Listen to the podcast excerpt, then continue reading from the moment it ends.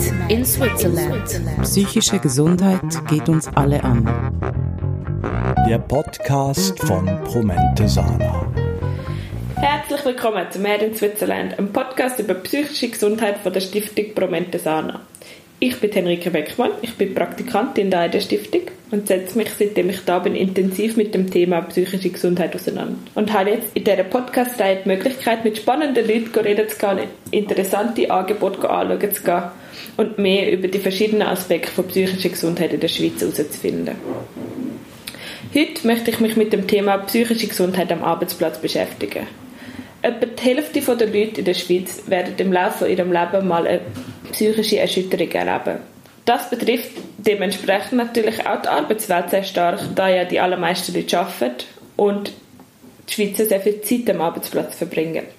In Kanada hat man sich dann in einer Studie, wo Guarding Mindset Work heißt, damit auseinandergesetzt, welche Faktoren am Arbeitsplatz dazu können beitragen dass die Leute innen psychisch gesund bleiben. Um herauszufinden, was die 13 Faktoren beinhaltet und was das für einen Arbeitsplatz und das Unternehmen heißt, habe ich mich mit dem Tom Bögli getroffen, einem Co-Leiter vom Angebot Mental Health at Work von der Promente Sana, wo sich schon lange mit dem Thema psychische Gesundheit am Arbeitsplatz auseinandersetzt. Hoi Tom. Hallo. Kannst du mir erzählen, was so die drei wichtigsten Faktoren sind von diesen 13?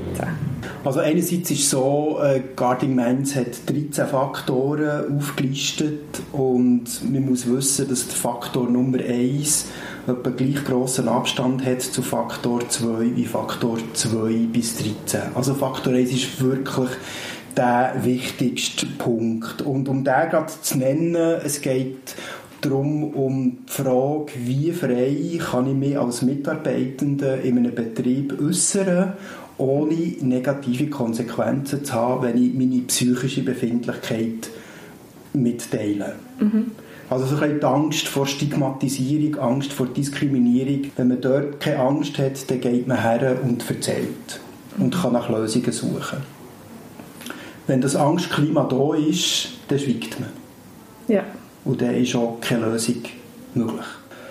Und dazu erklärt sich nachher, dass die Faktoren, so zwei bis vier, das sind so die weichen Führungsfaktoren, da geht es um, um das Betriebsklima, es geht um Kultur, also Faktor Vertrauen, Ehrlichkeit, Fairness und Toleranz. Wenn das in einem Betrieb gegeben ist, dann kann ich mich als Mitarbeiter voll auf meine Leistung äh, konzentrieren.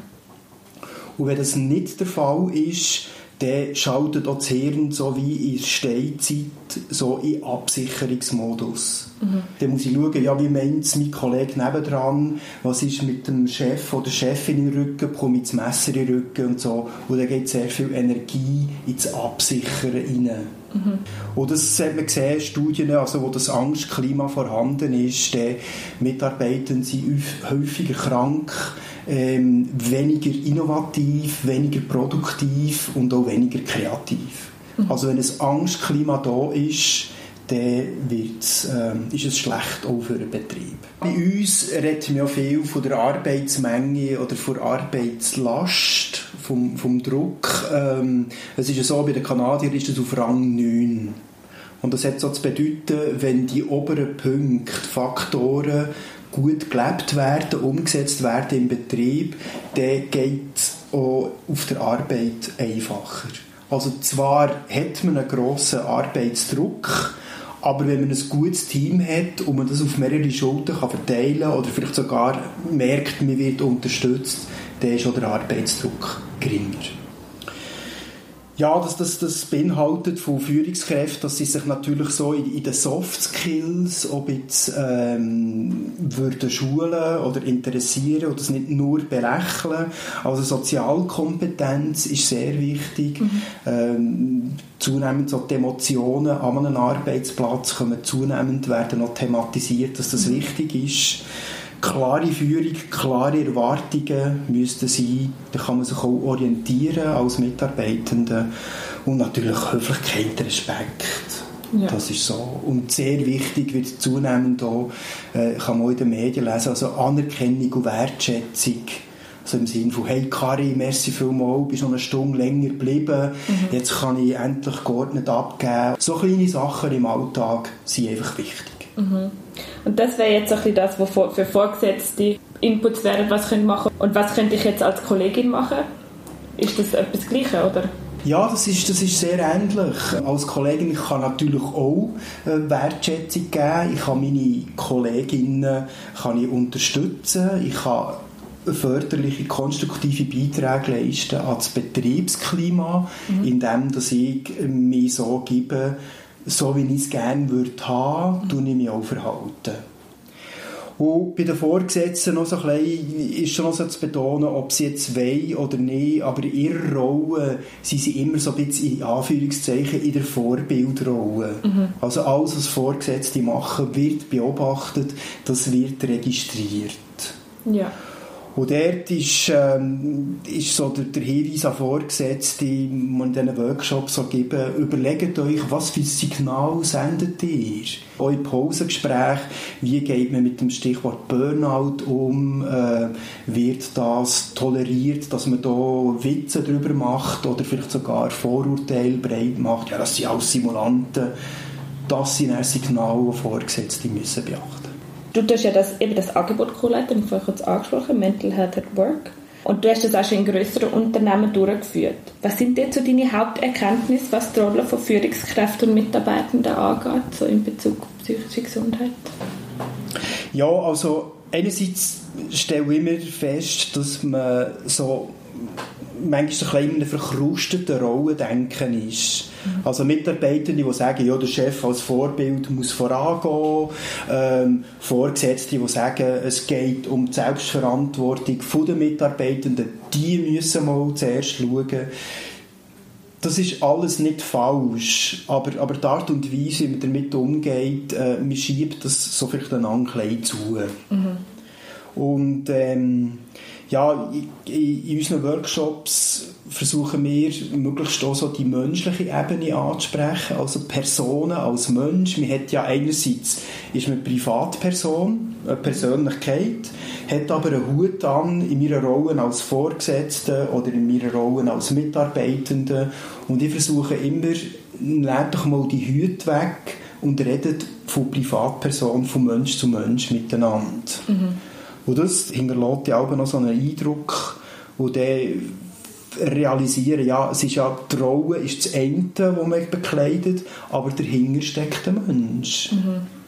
Und wenn man das so ein kann differenzieren kann, dann äh, kommt man auch miteinander ins Gespräch über ein schwieriges Thema wie psychische Belastung oder Befindlichkeit. Mhm. Ja, und so allgemein, was hat dir so am meisten Eindruck gemacht, seit du dich mit psychische Gesundheit am Arbeitsplatz und Guarding Minds auseinandersetzt? Also es hat, es hat ein paar verschiedene Aspekte. Also ich habe auch ähm, Vorgesetzte lernen kennen, die unglaublich engagiert sind, die einerseits stark unter Druck sind, sie müssen die Zahlen durchsetzen, die, der Erfolg, äh, also Produktivität, das müssen sie erreichen. Ähm, sie aber gleichzeitig verunsichert, wie gehe ich das Thema psychische Belastung an. Mhm. Aber das Wohlwollen ist da, sie haben ein höchstes Verantwortungsgefühl auch, ähm, Mitarbeitende, dass ihre Mitarbeitende gesund bleiben. Ein anderer Punkt ist, wir versuchen ja nicht nur das zu erzählen, das Wissen, das man im Internet kann lesen kann, sondern wir arbeiten stark auf Erfahrungen. Das Erfahrungswissen weitergeben, darum arbeiten wir mit Peers zusammen und es ist wirklich eindrücklich, jedes Mal, wenn ein Peer seine Geschichte erzählt, dann wird das Mucksmüsli still. Es ist so ein andächtiges äh, Zulassen. Ähm, sie hören auf, ihre Mails zu checken, wie wenn vorher beim Fachinput oder so, weil das kennt man, hat man ja schon mal so ein bisschen gehört. Und die ganze Aufmerksamkeit ist bei den Peers. Und das ist das sind unglaublich berührende Momente, das sind so emotionale Dichte, die hier vorhanden ist, die alle zusammen ähm, ja, wirklich betrifft. Und dann die Fragen, die kommen, es, es, es ist wirklich so, es bricht das Eis und man ist auf dieser, auf dieser Ebene, wo man von Mensch zu Mensch kann das Thema besprechen kann. Und der andere Aspekt ist, äh, eine HR-Fachfrau hat mir erzählt, ja, sie hätte ein Burnout gehabt, äh, hat das nur ihrer Chefin erzählt und jetzt realisiert sie, dass der Faktor 1, der Top-Faktor, die Angst vor Stigma, was das, warum das sie auch geschwiegen hat. Und sie sind total begeistert von diesen Guarding Minds und wollen sich Mühe geben, dass es auch in ihrem Betrieb, dass man mehr so Erfolgsgeschichten kann erzählen kann, wie Leute sind zurückkommen und nicht das Schweigen zelebrieren. Mhm.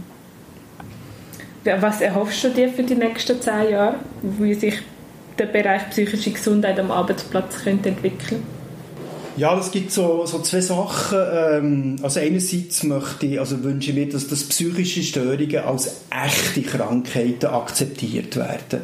Heute äh, kursieren sehr viele so Mythen, Vorurteile, also das sind doch Simulanten oder ja, der macht ein bisschen auf Burnout, nur damit er drei Monate in Zappizell in eine Klinik kann gehen und man sieht, dass der Leidensdruck nicht dahinter. Mhm. Und da wünsche ich mir, dass äh, man das wirklich kann sagen, okay, psychische Störung, das ist eine Krankheit, mit, äh, wo man muss behandeln und in diesem Zusammenhang dass es, wünsche ich mir, dass es selbstverständlich ist, dass man über Tagesaktualitäten, Sportresultate und auch die psychische Befindlichkeit kann in der Pause reden, ohne negative Konsequenzen müssen zu befürchten. Danke vielmals fürs Zuhören von dieser Folge von Mehr in Switzerland. Weitere Folgen von dem Podcast findet ihr auf www.promentesana.ch oder auf verschiedenen Podcast-Apps. Wenn ihr uns unterstützen wollt, dass wir uns weiterhin einsetzen für Menschen mit psychischen Beeinträchtigungen, könnt ihr am Mental Help Club beitreten. Dort gibt es Vergünstigungen, exklusive Events und ich komme zweimal im Jahr das Magazin Kontext über, wo verschiedene Themen von der psychischen Gesundheit aufnehmen. Mehr Informationen dazu gibt es unter www.mentalhelpclub.ch. Bis zum nächsten Mal.